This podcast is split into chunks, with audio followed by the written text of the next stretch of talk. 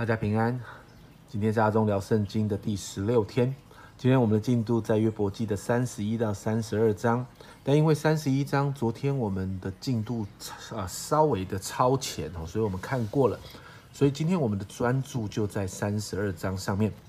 那在今天三十二章里面，我们看到有一个年轻人就加入了约伯跟这三个朋友的论战的战局。那这一位年轻人呢，就是以利户。呃，以利户一登场之后呢，其实你会发现，以利户其实耐心的等着这些长辈们说完所有的话。以利户耐心的看着他们在这些论战的里头陷入僵局。在约伯记三十二章第一节啊，这里说到，于是这三个人因约伯自以为意，就不再回答他。我们看到约伯跟这三个朋友啊，陷入了冷战。而以利户这个年轻人呢，就即将进场参战那在这一章的里面呢，以利户其实还没有开始发表他的论点，但在发表论点之前呢，他却把这些长辈都念了一顿。可是，在这个念了一顿的里面，你会发现，虽然以利户很年轻哦，但他却精确的找到这些长辈们跟约伯论战当中的问题，念到这些长辈们却无法回嘴了。那以利户呢，其实向约伯生气哦。在约伯记的三十二章二节哦，那里说到呢，因为约伯自以为义，不以神为义，所以以利户呢就向约伯发怒。他觉得约伯认定自己比神公义，而且自以为义的时候，这一点他完全无法接受。但以利户不单单只是念了约伯，他也念了这三个朋友，因为他觉得他们的论点没有办法搞定约伯，他们只会不断的给约伯扣帽子，告诉约伯是有罪的。那后面呢？导致那个结果是约伯不但没有认罪，反而更埋怨神。可是你看到以利户在他们的论战当中呢，以利户没有直接的发言。经文告诉我们说，因为以利户觉得他是晚辈，要敬老尊贤。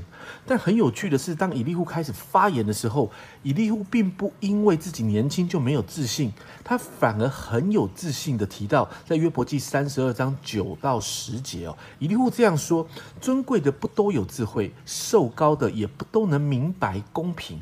因此我说，你们要听我言，我也要陈说我的意见。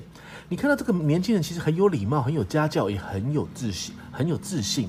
他看重长幼呃的长幼的次序，他的态度非常的谦和，他的言语也非常的温和，立场也相当的公正，因为他不站在任何一边。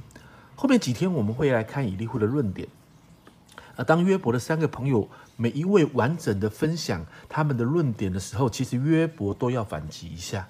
可是你看到这个以利户分享完之后，约伯其实没有任何的回应，而且到约伯记的最后，这三个朋友都被神责备，唯独这位年轻的以利户没有被神责备。